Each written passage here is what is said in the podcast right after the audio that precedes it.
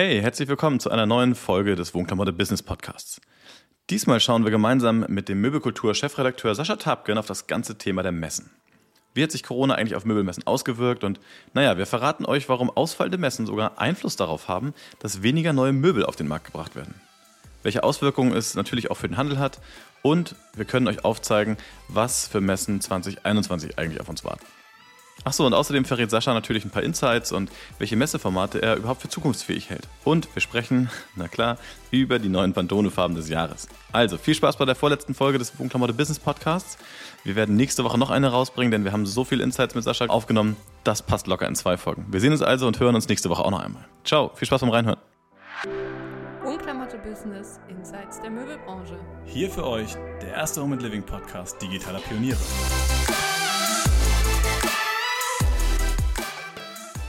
So, herzlich willkommen zur neuen Folge vom Wohnklamotte Podcast, vom Wohnklamotte Business Podcast. Heute sitzen Fien und ich hier wieder im Office und diesmal nicht remote, sondern tatsächlich wieder in der Kombination, dass wir einen Gast hier persönlich begrüßen dürfen. Heute ist Sascha Tapken hier, der Chefredakteur der Möbelkultur. Herzlich willkommen, Sascha. Hi. Ja, ich freue mich bei euch zu sein und äh, irgendwie haben wir wirklich ein Geschick dafür, dass wir uns immer kurz vor dem Lockdown äh, nochmal zusammenfinden, um dann zu besprechen, was eigentlich, äh, also ein bisschen Revue, Revue, passieren zu lassen, was so passiert ist und natürlich auch nach vorne gucken. Letztes Mal war es ja tatsächlich im März auf der Wohnklamotte-Konferenz, wo ich da noch bei euch auf der Bühne saß. Und jetzt, äh, genau, machen wir das nochmal kurz bevor wir ja nicht genau, noch nicht genau wissen, sondern nur erahnen können, was die nächsten Wochen uns erwartet. Ne? Ja. Total. Ja, das ist äh, genau richtig. Der wieder ein spannender Moment letztendlich. Ähm, ja. Beim letzten Mal, als wir uns gesehen haben auf der Konferenz, war es ja auch so, dass wir noch gehofft haben, dass man irgendwie darum rumkommt, über, um so einen Lockdown und ja. so weiter. Da haben wir noch ein bisschen gezittert und dann kam doch die schwierige Phase letztendlich, in der erstmal alles dicht war. Ähm, jetzt irgendwie in einer ähnlichen Situation. Deswegen freuen wir uns umso mehr, dass du heute hier persönlich nochmal hier bist und wir hier mit einem gewissen Sicherheitsabstand äh, zumindest persönlich sitzen. Da können. achten wir drauf, natürlich. also, danke euch. Sascha, wir haben uns ja eigentlich jetzt auch, wie du schon gerade sagtest, länger nicht gesehen. Normalerweise würden wir uns ja auf diversen Messen äh, über die Wege laufen oder auf Presseterminen. Und äh, ja, wir werden jetzt wahrscheinlich auch in der heißen Phase schon auf die Vorbereitung für Januar mit dem Messemonat für die Möbelbranche. Ähm, jetzt ist ja alles abgesagt. Wie empfindest du das? Was bedeutet das für dich als Chefredakteur der Möbelkultur, ohne Messen im ja, Januar da zu stehen? das wäre eigentlich immer unvorstellbar gewesen. Es war unvorstellbar. Und äh, wir hatten ja so eine kurze Phase des Aufatmens damals im September, ähm, als die Zahlen ja schon dann nach, dem, nach den äh, Urlauben wieder etwas nach, hoch, nach oben gingen, aber trotzdem, wo Veranstaltungen ja noch möglich waren. Das zog sich ja äh, bis Ende September hin, wo wir dann auch noch die Möbelmessen in Ostwestfalen und die Hausausstellung gesehen haben. Und das fühlte sich schon wieder ein bisschen nach Normalität an.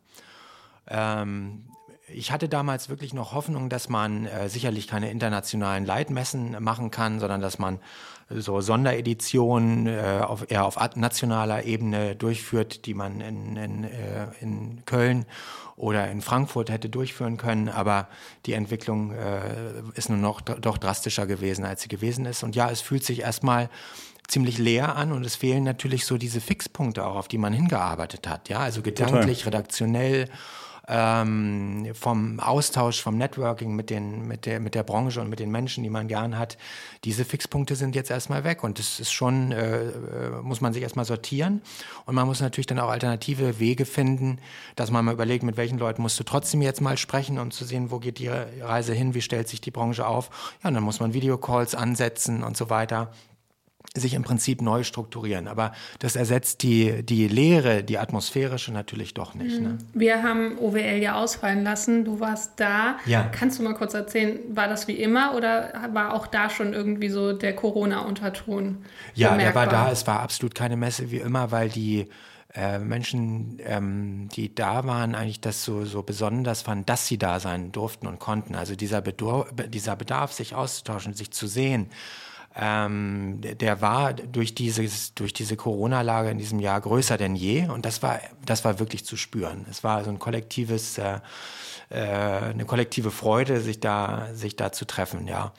Und in, insofern genauso schmerzhaft ist es jetzt auch, auch wenn alle natürlich dafür Verständnis haben. Also es gibt ja keinen, der gesagt hat, Mensch, das hättet ihr durchziehen müssen, ja, aber äh, der Schmerz ist schon da, glaube ich. Ne? Ja, absolut. Ich meine, das ist ja auch immer so, dass man dann, wenn man merkt, äh, okay, wenn man irgendwas verliert und in so ja. gerade in einem Prozess, wo irgendwie ganz viele schwierige Rahmenbedingungen sind und auf einmal sind diese Messen weg, man, diese Kontakte sind auf einmal wesentlich distanzierter, ja. dann schätzt man natürlich so eine Veranstaltung, wenn sie dann noch stattfindet, äh, ja. wie jetzt OWL zum Beispiel. Ja. Ähm, und umso schmerzhafter, wenn man jetzt sieht, dass ähm, die IMM dann zum Beispiel im Januar dort irgendwie ausfallen muss und äh, ja. Natürlich ist es nachvollziehbar, gar keine Frage, ja. das auf jeden Fall, ja. aber ich kann und das eine ist ja, dass da fehlt dann ja sozusagen unser Networking und das, dass wir uns da mit der Branche treffen. Das andere ist natürlich, was bedeutet das sozusagen äh, dann nochmal wirklich für das Business auch, ja. Ähm, wenn keine Neuheiten äh, auf den Markt kommen, wenn nicht gemeinsam an Sortimenten gearbeitet wird, dann nochmal nachjustiert wird und die dann äh, später im Jahr dann auf den Verbandsmessen zu sehen sind beispielsweise. Also da gibt es schon, ähm, auch sage ich mal, in dem ganzen Produkt- und, und Neuheitenzyklus echte Unwägbarkeiten und Unterbrechungen. Das, ähm, was das für Folgen hat, ist, ist unterschiedlich. Das hat auch damit zu tun, eben wie stark die Verbände mittlerweile digital aufgestellt sind, wie gut sie darin sind, alternativ an den Sortimenten zu arbeiten oder eben nicht. Ja. Wie empfindest du denn das jetzt persönlich? Also ich habe den einen oder anderen digitalen Showroom diesen Herbst mitgemacht. Ich muss sagen, ich fand es ein bisschen schwierig, weil gerade ähm, die Videoqualität gibt natürlich nicht äh, wirklich die Haptik und die Qualität der Möbel wieder. Und ähm, ich finde es ja, also wahnsinnig schwierig, da irgendwie zu sagen, okay, das ist jetzt ein neuer Trend oder da, das kann ich da raussehen. Wie geht das dir? Also sehe ich genau wie du. Das, das, das, du kannst eben das Atmosphärische ja, ähm, sehr schlecht äh, digitalisieren, selbst wenn du eine Showroom-Begehung äh, hast. Auf der anderen Seite, ich will das ähm, nicht alles so schlecht machen. Die Bemühungen der Industrie sind wirklich extrem also. gerade. Da, ähm, und die machen auch Budgets frei dafür. Und sage ich mal, das Vertriebsspektrum ist auch wirklich sehr breit, was die jetzt ähm, versuchen aufzusetzen. Ähm, wir werden in der Möbelkultur in der Januarausgabe das zum Thema machen, dass wir einfach mal fragen, äh, unterschiedliche Industrievertreter, wie ist eigentlich eure Vertriebsstrategie für 2021, weil es eben so unterschiedliche Ansätze gibt, was ich sehr spannend finde. Also da gibt es B2B-Shops. Da gibt es Roadshows, wo jemand mit dem Truck durch die Gegend fährt und die Händler können dahin. Da gibt es zum Beispiel Timothy Olten, der hat hier im Stilwerk eröffnet, eine meiner Lieblingsmarken ja. schlechthin. Äh, der nutzt das eben nicht nur als Endverbraucher-Showroom, sondern auch auf B2B-Ebene und lädt Händler ein, die die Kollektion dann da sich angucken können und die eventuell bei sich dann in die Häuser stellen, wenn sie zum Abschluss kommen. Es gibt äh, Hausmessen. Es gibt natürlich, wie du sagst, die, äh, die digitalen äh, Showroom-Führungen mit sehr unterschiedlicher Qualität. Das sehe ich auch so. Auch eine andere Lieblingsmarke, äh, wirklich ein Love Brand, sagt man ja so schön, äh, Solver aus mhm. ähm, Holland, ähm, haben das auch gemacht. Äh, die haben, das würde ich jetzt mal so mit äh, so dem holländischen Charme, leichtem holländischen Chaos mal entschuldigen. Man kann das sicherlich besser strukturieren. Was ähm, gemacht werden muss, ist, wenn du diese Showroom-Führung machst, überleg dir eine Dramaturgie und stell klar heraus, was sind die Highlights und was willst du rüberbringen. Ne? Und nicht mit wackeliger Kamera irgendwie mal dahin und mal dorthin und ähm, du siehst einfach nur, eigentlich nur die Beine von den Leuten. Äh, übertrieben, ne? aber äh, ihr wisst, was ich meine. Also dieses Spektrum ähm, äh, ist enorm breit mittlerweile. Das macht es auch sehr spannend. Nicht alles ist erfolgreich, nicht alles rechnet sich auch. Zum Beispiel diese Roadshows sind, ähm, kosten auch Geld. Da musst du schon genau wissen, dass du die Händler dann auch dahin bekommst, die du dort haben willst. Äh, aber es wird einiges davon übrig bleiben, es wird einiges funktionieren. Das wird es dann auch für Messen danach meiner Meinung nach noch schwieriger machen, wieder auf das Niveau äh, auf das Vor-Corona-Niveau zu kommen. Das glaube ich auch, wenn dort festgestellt wird, dass diese neuen Vertriebsmöglichkeiten äh, letztendlich dann auch funktionieren ja. und du es auch schaffst, sozusagen die Messe näher ranzubekommen an den Kunden oder die Präsentation näher ranzubekommen an den Kunden. Ähm, ich glaube zwar nicht, dass das jetzt sozusagen ähm, wirklich Messen torpediert, aber es ist natürlich schon so, dass wenn eine Marke oder ein Hersteller auch direkt sieht, dass das funktioniert, dass das wahrscheinlich danach nicht eingestampft werden wird, sondern wahrscheinlich eher ausgebaut wird. Ne? Genau. Aber es ist ja auch ein ja. Thema, einfach, dass wir so ein, über ja eigentlich Jahre ähm, verfolgen, dass Messen so, wie sie waren, ja eh nicht mehr stattfinden können. Auch, dass sie einfach zu wenig digital waren und zu wenig äh, diese Experience hatten. Also ich kann mich daran erinnern, dass wir da oft gerade auf den Pioneers of Lifestyle Konferenzen Pressekonferenzen mit Pierre Hafeld da auch schon drüber gesprochen haben, dass eigentlich diese klassischen Messeformate immer mehr aussterben werden. Ich denke, das hat es jetzt einfach nur beschleunigt. Und diese, ähm, äh, genau, diese Dynamik wird natürlich jetzt durch Corona enorm nochmal verstärkt. Das, äh, das sehe ich genauso. Und es ist erstmal auch eine reine, eine rein wirtschaftliche Betrachtung für die Aussteller. Ja, das, das kostet eben viel Geld, auf einer dieser Leitmessen äh, auszustellen. Und die gucken sich danach an, ich meine, früher wurde das Geschäft auf den Messen direkt gemacht. Das ist schon lange nicht mehr so, ja, ähm, sondern das, dann gibt es ein Nachgeschäft äh, und Nachorder und teilweise wird ja auch an den Sortimenten langfristig gearbeitet, sodass du sozusagen äh, auch gar nicht mehr gleich die direkten Umsatzeffekte äh, dem Messstand zurechnen kannst. Aber trotzdem muss es sich ja irgendwie rentieren, sonst stellst du da nicht aus. Und ich glaube, diese Wirtschaftlichkeitsbetrachtung werden jetzt mehr denn je angestellt werden, weil eben die Industrie auch alternative Formate ausprobiert und dann andere Ver Vergleiche eben ziehen kann, ne? was sich rechnet und äh, was eben nicht. Absolut. Und ich äh, fand gerade auch den Punkt spannend, den du genannt hast, und zwar hast du ja gerade auch in Bezug auf die IMM gesagt und auch auf andere Messen bezogen, dass letztendlich so dieser Produktentwicklungszyklus sich jetzt einfach auch ein Stück weit verändert, weil jetzt einfach gerade nicht vorgestellt werden kann oder zumindest ja. nicht in dem eigentlichen Format, wie es damals immer mit einer, mit einer festen Routine eigentlich ja jedes Jahr auch gleich war. Ja. Ähm, und das siehst du schon, dass äh, sich dort tatsächlich auch die Marken oder auch die Hersteller einfach verändern, was das angeht. Also wir haben, äh, das ist schon mannigfaltig, was da, was da gerade passiert. Einmal haben wir den, den Effekt, dass unbedingt gar nicht so viele Neuheiten auf den Markt kommen müssen, weil die Branche so boomt, wie sie boomt. Genau, das ist natürlich der andere ja, Effekt. Das heißt, ja. du kannst eigentlich jetzt erstmal ganz gut auf die Bestseller setzen und lässt die laufen. Ja. Was das langfristig bedeutet, wenn du sozusagen jetzt nicht nachschiebst, das wissen wir jetzt noch nicht, weil, die, weil wir eben das, diesen Effekt eigentlich noch nie hatten. Ne? Äh, wir haben dann auch die Thematik, ähm, Asien, die sich mhm. zuspitzt. Und es ist ja so, dass wir wissen, äh, die Ware aus Asien ist nicht nur äh, qualitativ schlecht, sondern sie ist eigentlich im Prinzip zu einem guten Preis-Leistungs-Verhältnis so im in Preiseinstiegssegment, ja. vor allen Dingen ja auch im Deko-Bereich. Ja, so die Chinesen, und ich will das jetzt auch nicht immer nur runterbrechen, dass sie kopieren. Sagen wir mal so, sie lassen sich normalerweise inspirieren auf den hochwertigen Messen in Europa und in der Welt. Ja äh, und brechen das dann runter auf einen konsumigen Bereich. Mhm. Das liegt erstmal brach. Das hat ein Jahr nicht stattgefunden im Prinzip. Äh, dann hast du noch das Problem, dass sich die Logistikkosten äh, enorm gerade äh, aus Asien äh, erhöhen. Also früher hat ein Container 2000 Dollar gekostet. Mhm. Das ist jetzt teilweise das Fünffache. Das heißt, wenn die Ladung okay. in dem Container gar nicht die Preisstellung hat, dann ist, ist, ist es teilweise gar nicht mehr wirtschaftlich abbildbar, jetzt einen Container mit Christbaumkugeln äh, ähm, rüberzuholen nach Europa. Ja, das heißt also auch da in diesem ganzen, ganzen Preiseinstiegssegment sind die Folgen, was das für Sortimente bedeutet, eigentlich noch gar nicht absehbar. Ja. Aber man liest ja schon immer mehr, dass äh, quasi das Siegel Made in Germany jetzt äh, 2020 wirklich wieder eine ganz äh, andere Wertschätzung oder Bedeutung bekommen hat, eben auch durch die verlagerten Produktionsstätten. Also absolut, das gilt im Möbelbereich ohne Einschränkung, sage ich auch gleich noch was zu. Aber wir haben natürlich nicht die Christbaumkugeln-Produzenten äh, in, in Deutschland. Das, ja, also es gibt bestimmte Warengruppen, wo wir nicht äh, so schnell auf Deutsch, auf Europa oder sogar auf Deutschland umswitchen können. Das ist eher eine langfristige Sache. Ich glaube, es wird auch dafür sorgen, diese ganze Corona-Geschichte, dass wir auch wieder mehr Industrie in Europa haben. Also, aber das ist ja ein langfristiger Effekt. Das lässt sich ja nicht eben so abbilden. Aber im Möbelbereich hast du absolut recht. Ich habe da ähm, auch mit einem großen Einkaufsverband gerade gestern äh, gesprochen und ein Interview geführt. Und die haben sozusagen nochmal von der Front auch berichtet. Das war sehr ähm, interessant, was die über den POS berichtet haben. Also die haben im Prinzip gesagt, es kamen Leute mit großer Kaufkraft dieses Jahr in die Häuser. Es, ähm, die Formate, die am, am, die größten Zuwachsraten hatten, waren Küchenfachhändler, kleine Mittelständler, ähm, also die, die, ähm, der, der Händler des Vertrauens in deiner Region.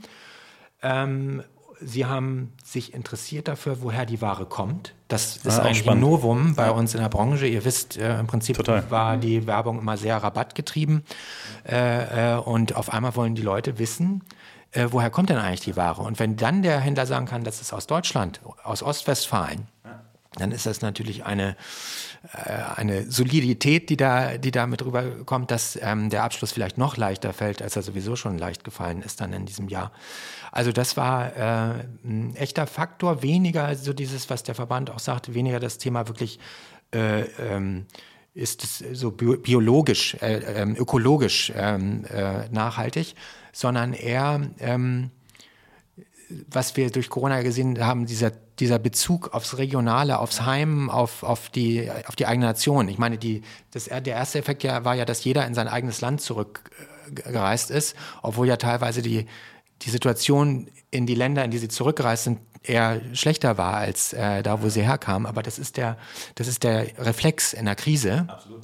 Und das zeigt sich eben auch im Konsumverhalten, fand ich sehr spannend. Ne? Ja, so die Sicherheit, die man sich dann doch wieder zurück äh, erarbeitet in dem Moment, genau. wo halt alles un, um einen herum vielleicht unsicher ist. Genau. Und die Wertigkeit, die man dann natürlich auch verbindet mit den Dingen, die vielleicht hier in der Umgebung hergestellt werden oder auch die Verbindung, die man irgendwie hat. Zu Und deshalb weniger gut haben die Formate wie Discounter funktioniert ja. in diesem Jahr. Ja, ja absolut weil die Leute wollten dann eben auch äh, ruhig was Vernünftiges haben äh, aus, aus nationaler Produktion und haben weniger dafür die Discounter aufgesucht als eben ein äh, Fachhändler mit Qualitätsware. Ne? Ja. Ja, genau, das verschiebt sich dadurch einfach nur, muss man sagen. Und natürlich sehen wir diesen Aufschwung gerade auch. Das ist ja schon irgendwie riesig, bezieht sich auch auf den Online-Bereich, auf den wir vielleicht gleich nochmal kommen, auch so. Ähm, den wollen wir uns ja heute auch nochmal schnappen. Ähm, aber okay, das finde ich spannend, weil du jetzt ja gerade auch gesagt hast, dass sich dadurch wirklich mehr verändert. Also es ist so, dass sich ähm, selbst dieser Produktlebenszyklus, oder nicht Lebenszyklus, sondern dieser Produktveröffentlichungszyklus irgendwie ein Stück weit verändert. Das heißt, da passiert gerade echt viel, was die Messen angeht. Ähm, wir wollen natürlich irgendwie jetzt gleich nochmal in den Digitalbereich gucken und uns da mal ein paar digitale Formate angucken und einfach mal schauen, wie kann eigentlich so eine Messe digital überhaupt aussehen. Und da würde mich deine Meinung natürlich auch nochmal interessieren. Also vielleicht nochmal ein Stichwort nur zu Messen 2021 auch. Was äh, mir noch schleierhaft ist, ist, wie wird das sozusagen wirklich operativ abbildbar sein, wenn die Messen jetzt alle in das Zeitfenster von April bis September gehen. Wir wissen, die Mailänder äh, sind jetzt auch in den September gegangen. Für die Küchenindustrie ist das kaum lösbar. Die hat, also die deutsche Küchenindustrie, die hat ihre sehr wichtige Hausmesse zu Hause Ende September und vorher sollen sie die Eurocucina belegen. Also das ist, ähm, das muss man schon sehr genau sich angucken, ob das überhaupt abbildbar ist. Und auch, was wollen, was wollen wir als Besucher eigentlich machen? Ja, wenn sich das so überlagert, wir können uns ja nicht vierteilen, auch wenn wir es wollen. Und äh, am Ende befürchte ich, äh, sehen wir dann viele Veranstaltungen, die wir uns anders vorgestellt haben, weil wir das traditionelle Bild von diesen Veranstaltungen vor Augen haben und die werden dann nicht so nicht so aussehen. Also es ist schon ein Stresstest für Messeveranstalter, für Besucher und für Aussteller, für allesamt. Und dass die Messeveranstalter aber natürlich versuchen, in die Slots zu gehen, haben wir auch Verständnis für. Die leben davon und müssen nach einem sehr schlimmen Corona-Jahr jetzt ja auch versuchen, mal wieder Umsätze zu erzielen und dass die sozusagen dann äh, in die Slots gehen, wo es einigermaßen sicher scheint, ist, ist alles verständlich. Aber äh, das wird schon eine sehr besondere und schwierige Situation 2021 sein. Und dann Messeformat in Zukunft, ähm, ja, die müssen sich anders aufstellen. Äh, da muss man ein bisschen differenzieren, was sind das für Messeformate. Ich glaube, so eine Nordstil in Hamburg zum Beispiel, die kommt ohne viel Firlefanz aus und die kann die nächsten 20 Jahre auch gut funktionieren. Warum? Weil du eine regionale Händlerschaft hast, die wollen nicht durch die Welt reisen, finden in Hamburg ein kompaktes Angebot, äh, reisen aus Schleswig-Holstein und Niedersachsen da an, kaufen ein und sind erstmal wieder glücklich, ja. Die internationalen Leitmessen müssen sich wahrscheinlich schon sehr viel einfallen lassen, um wieder auf dieses Niveau und diese Bedeutung zu kommen, ja. Und das kann Rahmenprogramm sein. Das muss das Thema Networking und Content-Produktion auch sein, glaube ich, als Messeveranstalter. Es geht nicht mehr rein da ums Produkt. Damit, damit allein wirst du, wirst du wahrscheinlich nicht mehr so erfolgreich sein können, weil wir diese alternativen Formate haben werden, wie B2B-Shops, Hausmessen. Ich meine, guckt euch mal bei Bolze in, in Sieg den, den Showroom an. Ja, das ist ein Ereignis, da reinzugehen. Äh, das, so kann kein Messestand aussehen, was die da in diesem Showroom sich, sich einfallen lassen. Und da hat ein Händler natürlich Lust zu, sich da einen halben Tag mal durchzubewegen. Das ist, das ist Entertainment. Ne? Und da muss die Messe, glaube ich, sehr viel drumherum über Kommunikation, über Sonderflächen, Angebot, Mehrwerte nachdenken. Das haben sie vorher auch schon getan, aber äh, wie, wie bei allem, Corona ist ein Verstärker und sie müssen wahrscheinlich noch tiefer in die Themen rein. Ne? Ja, da war die Not vielleicht noch nicht ganz so präsent auf jeden Fall. Und jetzt muss man tatsächlich sich neu erfinden als Messe. Und ja. ich glaube, du hattest das gerade ganz richtig gesagt, irgendwie so ein Erlebnis schaffen. Mhm. Weil rein über die Punkte, über die sich vorher eine Messe definiert hat, da wird es einfach jetzt nicht mehr funktionieren. Ne? Sondern ja. es muss schon irgendwie noch ähm, ja, Add-ons dazugeben, ja. um das irgendwie hinzubekommen, auch die, die Menschen einfach, die man braucht, die Zielgruppe, die man braucht, einfach wieder ähm, zu sich zu holen. Ja, bei sowas einfach immer.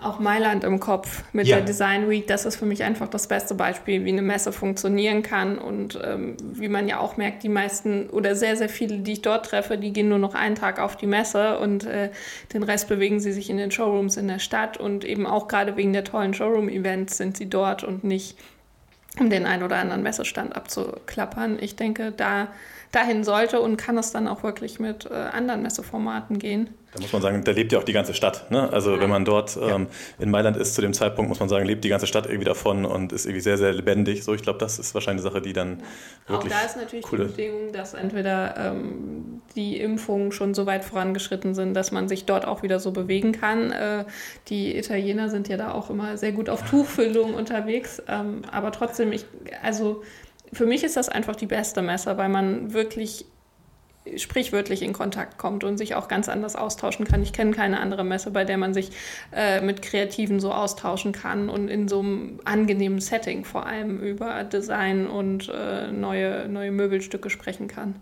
Also ich, ich empfinde das auch so. Mailand ist schon äh, einzigartig, ja, in diesem, in diesem Gesamterlebnis. Und ich finde, was ihr sagt, finde ich äh, also sehr richtig, aber ähm, diese, diese Kombination auch aus Stadt, äh, Produkt, ähm, Side-Events, äh, das, ähm, das ist in Mailand schon sehr, sehr besonders. Das kann Köln im Januar natürlich nur bedingt äh, äh, liefern, ist klar, hat aber auch natürlich eine bisschen andere Ausrichtung, indem man schon da noch das Business in den Vordergrund stellt.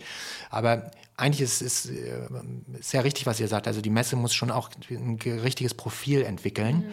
Und es kann ja ein Weg sein, dass man sagt, okay, wir sind ein Business-Event damit meine ich nicht, dass es nur produktbezogen äh, sein muss, weil es ein Business-Event ist, sondern auch aus dem Business-Bereich kann man ja genug Content und, und Formate und Konferenzen.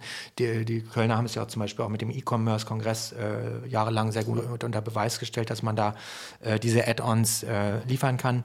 Aber natürlich, wenn du eine, eine Stadt auch noch zu einer Jahreszeit hast, wie Paris oder Mailand oder London, Berlin fehlt mir eigentlich immer noch so ein bisschen das da. Dann haben sie jetzt noch die Fashion Week verloren, nichts gegen ja. Frankfurt, aber eigentlich wäre das ja, finde ich, so von der Infrastruktur eine Stadt, wo man sagen kann, da ist noch ein Riesenpotenzial. Und auch Berlin bietet ja gerade so super viele spannende Möbel-Startups. Also genau. da, da, sitzt ja eigentlich so eine genau. sehr, sehr spannende Szene, sowohl im Fashion als auch im Möbelbereich, die. Aber da wird irgendwas da wird irgendwas mal äh, entstehen. Dafür ist sozusagen der, der Boden zu fruchtbar, als dass es da nicht irgendwo ein Unkraut hochschießt und äh, und dann, dann den etablierten Messen das, äh, das Leben dann auch mal schwer machen kann. Ne? Mhm. Kennt ihr aus der Digitalszene, ja? Die Demexco ist eine sehr etablierte, sehr vernünftiges Business-Event, aber die Online-Marketing-Rockstars sind anders. Ne? Absolut. Ja, und dann musste sich jetzt auch die Demexco natürlich äh, all die Jahre warm anziehen, muss man sagen, und haben auch eine ganze Weile gebraucht, um für sich neue Formate zu entwickeln, ja. um das irgendwie auch, diese Lücke zu schließen, die es da gibt zwischen der OMR und äh, dann der Demexco damals. Genau. Äh, musste sich auch ein Stück weit neu erfinden. Absolut. Ja. ja. Ja, was so neue Formate angeht, äh, bin ich immer gespannt. Also da wird sicherlich noch einiges auf uns äh, zukommen sozusagen. Viele spannende Dinge, ziemlich, bin ich mir auf jeden Fall sicher. Es ist ja immer so, dass ähm, gerade so dieser Transformationsprozess, und das sehen wir ja bei Unternehmen auch, mhm. ähm, auch ganz oft so funktioniert, dass man versucht einfach eins zu eins das, was man in der Offline-Welt vorher hatte, ein bisschen mit dem digitalen Stempel zu versehen und dann einfach äh, digital dahin zu werfen. Ich glaube, das ist es halt nicht, sondern man muss schon gucken, wie man auch einfach neue Dinge entwick entwickeln kann. Ähm, und das ist echt eine Schwierigkeit, muss man sagen. Also du, das, ist total schwierig. Und man sieht das ja auch bei den Messeveranstaltern. Wie gehst du denn daran? Also man hat ja unterschiedliche Lösungen jetzt schon gesehen und es gibt ja auch diese Messestandlösung, mhm. wo man sich als Avatar da durchbewegt oder sowas. Ja, das ist ja sozusagen der erste Ansatz, das eins zu eins übertragen. Ja. Aber Second Life hat auch schon nicht so richtig äh, funktioniert. Äh, und wir hatten das vor, ich weiß, auch schon lange her, ne? Das Second Life? Ja. ja wirklich. Ähm, äh, und, und ich sehe da so ein bisschen schon auch eine, eine Parallele dazu. Also ich mhm. glaube, wenn und da haben die Frankfurter jetzt eigentlich einen ganz guten Ansatz, finde ich. Die versuchen ja die ähm, International Consumer Goods Show mhm. im April durchzuführen. Erstmal jetzt auch analog planen sie, äh, ähm, aber eben auch mit einer digitalen Komponente, die ich recht stark finde. Nämlich die fußt auf drei, ähm, auf drei Pfeilern, nämlich einmal das Thema Live TV. Mhm. Ich finde, da, sowas kann man gut machen. Da gibt es gute Beispiele. Ähm, wir haben vorhin vor dem Gespräch über K5 äh, ja. gesprochen, die da ein sehr gutes Format gemacht haben, meiner Meinung nach. Das zweite ist das Thema äh, Matchmaking. Mhm. Da haben sie also eine Matchmaking-Plattform, die auch schon besteht. Und wenn man da noch ein bisschen mehr äh, Traffic und Content draufbringt, ist das, glaube ich, ein guter Ansatz. Und das dritte ist, sie haben eine B2B-Order-Plattform, äh, äh, Nexttrade, okay. die sie auch schon installiert haben. Und äh, die bis jetzt sozusagen, das sind so drei Dinge, die so als Einzellösungen vielleicht ähm, funktioniert haben und man schafft es jetzt vielleicht auch, äh, das, das zusammenzuführen. Also das sind für mich ist eine andere Herangehensweise als, das, äh, als die Avatar-Lösung. Ja. Ähm, und äh, auch das wird nicht das Messeerlebnis äh, ersetzen können, das ist völlig klar. Aber es ist, glaube ich, ein ganz guter Ansatz. Äh, trotzdem, es gibt ja einen Freund von mir in Eppendorf, die heißen Virtual X. Das ist ein Anbieter von digitalen Konferenz- und mhm. äh, Messe- und e Eventlösungen. Dem rennen sie die Bude gerade ein, ja. Und jeder Pharmakonzern, jede Bank äh, äh, spricht nicht übers Geld, sondern packt nur aus. Ja. Der stellt jede Woche drei Leute an, äh, schafft das Onboarding gar nicht so schnell. Und äh, das sieht alles, ist top gemacht, sieht gut aus, ja. Aber manchmal mag ich auch so Konzerne haben dann so eine Checkliste und da heißt es dann so, wir müssen jetzt gerade eine Online-Konferenz haben. Wo gehen wir hin? Also zu den drei größten Anbietern entscheiden wir uns für einen, haken hinter und dann geht's los. Ne? Ja, ja, stimmt, das ist wirklich so. Aber ich finde, du hast gerade einen spannenden Aspekt genannt, so dieses ganze Thema Wissensvermittlung. Also das, das kann auf jeden Fall ein Mehrwert sein. Das äh, hat bei Messen ja auch jetzt schon in den letzten Jahren immer wieder mehr stattgefunden. Du hast gerade auch die äh, Konferenz dort äh, im Januar ähm, parallel zur IMM genannt. Mhm. Aber es gibt da ja wirklich jetzt auch viele Formate, wo man wirklich so ein Live-TV zum Beispiel gut integrieren kann, wo man Experten aus der Branche einbindet, dass auch das einfach wirklich ein Mehrwert sein kann. Ja. Einfach, weil man nicht nur rein auf die Produkte fokussiert ist, sondern sich auch dann Händler gute Best-Practice-Cases angucken können aus der Szene und so weiter, auch da wirklich was mitnehmen können. Ist ja auch wirklich dann noch was, was, ähm, glaube ich, jede Messe jetzt gut aufbauen kann.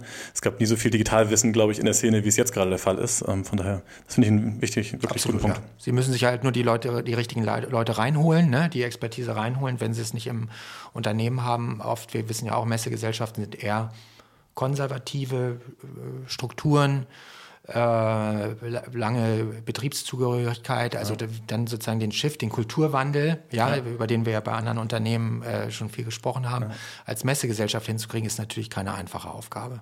Absolut. Aber letztendlich jetzt eine, wo man irgendwie auch ein Stück weit gezwungen wird durch die Situation. Absolut. Von daher es gibt keine Alternative. Genau. Nee. Ich glaube, ähm, wir lassen uns jetzt mal überraschen, wie es im Januar läuft ja, und äh, ziehen dann nochmal ein Resümee über die Messen, weil ich, ähm, ja, ich kann es mir noch nicht so richtig vorstellen. Ich bin da eher etwas äh, kritisch. Ich habe mir eine äh, Oldtimer-Messe dieses Jahr angeguckt, online. Muss sagen, da dachte ich so, hm, ja, das war so richtig abgeholt. Ich meine, ich bin jetzt wahrscheinlich auch nicht die optimale Zielgruppe dafür, aber ähm, da dachte ich, boah, da. Das da, Problem ist, du bist es nicht geworden. Die Messe hätte dich ja, ja so begeistern genau. müssen, dass du die Zielgruppe dafür. Ja. Also ich bin die Zielgruppe, ich war da auch mit drin. Ich weiß deswegen, wovon du sprichst. Ähm, und das stimmt schon. Das war eher so, wie du, Sascha, das gerade gesagt ja. hast mit den Avataren. Du wurdest halt wirklich zu einem digitalen Messestand geführt. Ja. Ähm, es hat sehr viel geblinkt, äh, weil du einfach mit Funktionen überschüttet wurdest. Aber es war nicht so wirklich gut kuratiert. Und ich glaube, das ist zum Beispiel was, was bei dem K5 TV wesentlich besser gemacht mhm. wurde dass du wirklich eine unfassbar gute, kuratierte ähm, ja, Präsentation dort von Branchenexperten bekommen hast, äh, die dich da wirklich in den Sog sozusagen gezogen hat. Und wenn das eine Messe schafft oder so eine Digitalkonferenz schafft, ich glaube, dann ist das schon viel Es wert. geht halt immer um die gute Dramaturgie. Das ist, Absolut, ob du ein Buch immer. schreibst oder eine, eine Website aufsetzt ja. ist, oder, oder einen Messerundgang planst. Ja. Es muss eine Dramaturgie geben. Absolut. Und das ist eben und du musst leider den, immer mit das Schwierigste. Ne? Selbst den digitalen Besucher quasi vorne an der Tür in die Hand nehmen und ja. äh, einmal rumführen. Also ja. ich finde, man darf eben auch auf so einem Online-Format die Person nicht sich selbst überlassen, weil sonst, sonst ist sie, ja, man, man, selber weiß einfach nicht, was sich äh, der Anbieter dabei gedacht hat, sondern das finde ich fehlt dann immer so ein bisschen. Genau, ne? und zumal wir sind noch relativ digital ja, ähm, sage ich mal, unterwegs, aber es gibt ja auch in unserer Branche noch äh, Händler, Einkäufer, die noch ein bisschen älter sind, äh, äh, digital nicht so nicht so affin sind oder noch nicht, nicht so tief drin waren, so und die brauchen natürlich auch ein bisschen Unterstützung. Und wenn, wenn du die äh, sich selbst überlässt, dann, dann äh, kann es eigentlich nicht funktionieren. Und deshalb, ich finde das sehr richtig, an die Hand nehmen auch. Mhm. Ne? Und ich finde auch, selbst wenn wir jetzt, äh, sage ich mal, im, im, Firmenkontext Hangouts haben und äh, eine größere Runde ist, man stellt nicht mehr so einfach die Fragen, sondern man ist einfach ein bisschen gehemmter online, äh, wenn, wenn man nicht mehr eins zu eins äh, sich gegenüber sitzt. Und äh, dann frage ich mich, wie sich so Messeformate vorstellen, wie man dort im öffentlichen Raum quasi vor fremden Leuten Fragen stellen soll. Also ich glaube, das wird kaum jemand machen schwierig. Ja. Ist halt die Distanz, ja. ne? die es ja. dann ja. manchmal schwieriger macht, so auch ins Gespräch zu kommen. Aber ich finde, das ist wirklich ein richtig gutes Learning eigentlich aus dieser ganzen Sache, dass es einfach Storytelling braucht. Also das, was mhm. du mit Dramaturgie meinst, dass man wirklich ähm, genau jemanden an die Hand nimmt, ihm durch irgendwo Geschichten auch einen guten Einstieg ermöglicht und ihn dann wirklich auch ein Stück weit ja, bindet und genau. ähm, dort und es muss Highlights so. geben. Du musst immer wissen, worauf äh, führst du eigentlich hin. Egal, ob du eine Showroom-Präsentation machst oder einen Messerundgang, ja, was sind die, äh, was sind die Highlights, die, die rausstechen. Ja. aber letztendlich, das ist ja auch der Learning-Prozess. Ne? Es müssen ein paar, paar vormachen und zeigen, wie es vielleicht nicht funktioniert, um dann irgendwie ein paar Pioniere hervorzubringen, die sagen, hey, wir können es besser, wir haben eine bessere Idee. Ja, von daher, ich bin gespannt, äh, wie sich die ersten Messen nächstes Jahr gestalten, ob man da wirklich dann so viel rausziehen kann, ob man auch hinterher so viel drüber schreiben kann. Das ist natürlich für uns ja auch interessant. Ja, klar. Äh, was bringen wir zu Papier? Weil äh, da bin ich wir schon gespannt. Ja, wenn, Content ja langsam, Format, langsam ne? gehen ja auch ein bisschen die Ideen aus. Was, ja. was sind neue Trends? Gestern ja. wurde, glaube ich, die Pantone-Farbe äh, ja, was sagt ihr dazu? Vorgestellt. Was waren eure Eindrücke dazu? Ich, boah, ich, ja, meine war auch so. Ja. Also ich meine, das Grau, ich glaube, das Grau fühlt äh, gerade momentan jeder. Äh, das ist vielleicht gar nicht so deplatziert. Ja. Äh, das Gelb ist vielleicht dann das, das schöne Licht. Ich glaube, ja, Gelb brauchst du jetzt einfach, ne? Ja. Du brauchst diese Sonne, glaube ich. Ich habe mir erst gestürzt, ob es nicht ein bisschen zu platt ist. Aber nein, das ist ja, so ist ja die Realität. Ja, grad, tatsächlich. Ich finde auch, die, die Farben, Farben greifen gut die Realität auf. Ob ich die jetzt im Interior so sehe, ähm, weiß ich nicht. Gut, also Grau, ich, in, in meinem Kopf äh, sieht das dann aus wie so eine Postfiliale. Wir wissen ja schon bei Loriot, ne? Mausgrau, Steingrau. Ja. Es gibt viele Nuancen. Ja. Jetzt also, ist Ultimate Grau. Genau. Das, das wird schon funktionieren. Ich glaube, man kann es sich noch nicht vorstellen, wenn man es jetzt noch nicht gesehen hat, aber das wird kommen. Von daher. Also es gab ja auch noch spannendere Farben die letzten Jahre, wenn ich an, an dieses ja. Grün denke oder so. Also von daher mal gucken. Es ist äh, zeitgemäß, sagen ja. wir mal so. Und ja, lasst uns in ein paar Monaten vielleicht dann im März, April mal darüber sprechen, welche Formate wir gesehen haben. Stimmt. Ja. Und welche äh, davon eher gut funktioniert haben, welche Unbedingt, nicht, weil ja. ich glaube, da stecken gerade ganz viele Learnings äh, Absolut. Äh, drin. Das ist, dafür ist eine ganz spannende Zeit jetzt. Mhm. Ja, Sascha, ich danke dir für den äh, Rückblick auf das Jahr 2020 und äh, die Aussichten, die du uns gegeben hast. Ich äh, freue mich auf jeden Fall, wenn wir uns im neuen Jahr sehen. Vielleicht dann auch ein bisschen entspannter, ohne äh, so viel Sicherheitsabstand, aber ähm, es war auf jeden Fall sehr, sehr, ja, ich habe viele, viele Sachen von dir noch erfahren, die ich so nicht auf dem Schirm hatte. Also war mal wieder spannend, sich mit dir zu unterhalten. Vielen Dank. Mir macht es auch immer großen Spaß mit euch und ja, wir wir machen 2021 weiter mit all dem, was passiert. Genau. Sehr gut. So können wir doch hier auf jeden Fall das heute gut abschließen äh, und dann den Blick auf 2021 richten und uns darauf freuen, was kommt. Super. Vielen Dank auf jeden Fall, Sascha, und dann bis zum nächsten Mal. Danke euch. Frohe Weihnachten. An dieser Stelle noch kurz der Cliffhanger. Also, es ist natürlich noch nicht die letzte Folge dieses Jahr, sondern wir werden nächsten Dienstag, dem 22. noch eine Folge, also den zweiten Teil dieses Podcasts hier veröffentlichen. Da könnt ihr euch jetzt schon drauf freuen, denn wir schauen uns Gewinner und Verlierer der Corona-Krise an, beleuchten einmal 2020, schauen auf Player West Wing, auf Ikea und so weiter, haben da auch wieder ein paar gute Insights dabei. Von daher, nächsten Dienstag zieht euch die nächste Wohnklamotte Business Podcast-Folge rein. Ciao, bis nächsten Dienstag.